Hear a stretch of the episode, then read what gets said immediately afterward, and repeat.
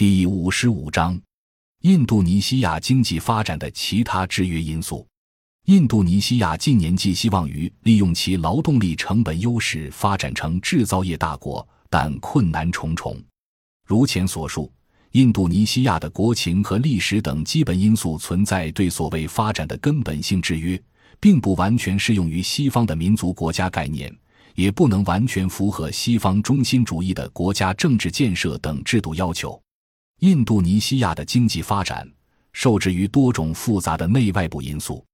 若按照一般产业资本发展的条件来看，虽然印度尼西亚在全球前二十五位出口国中直接生产成本最低，但在物流效率方面排名第五十九位，连接指数排第一百一十四位，经商指数排一百二十位。这些都对在地化产业发展构成负面影响。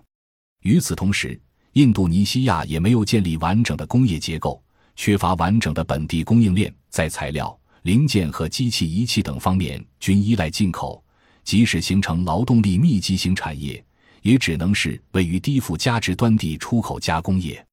总之，印度尼西亚发展制造业之路还是困难重重，如图四杠二十一所示。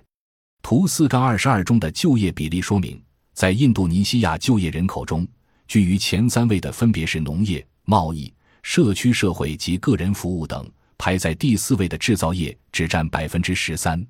接下来是不足百分之十的就业领域，建筑业占百分之六，运输、仓储和物流占百分之五，金融占百分之三，采矿、水利等占百分之一。综合多种因素分析。由于经常账户较长期录得逆差，高度依赖大宗商品贸易，债券收益率与美国金融资本过度关联，印度尼西亚可为亚洲主要经济体中最脆弱者。据《经济学人》制定的新兴市场资本冻结指数，印度尼西亚面对资本突然流出的风险属于危险水平，在新兴七国中仅次于土耳其。国际资本市场的波动令外资流出。股市及债市震荡，融资成本升高，导致投资减少，经济增速减缓，民众愈发不满。感谢您的收听，本集已经播讲完毕。喜欢请订阅专辑，关注主播主页，更多精彩内容等着你。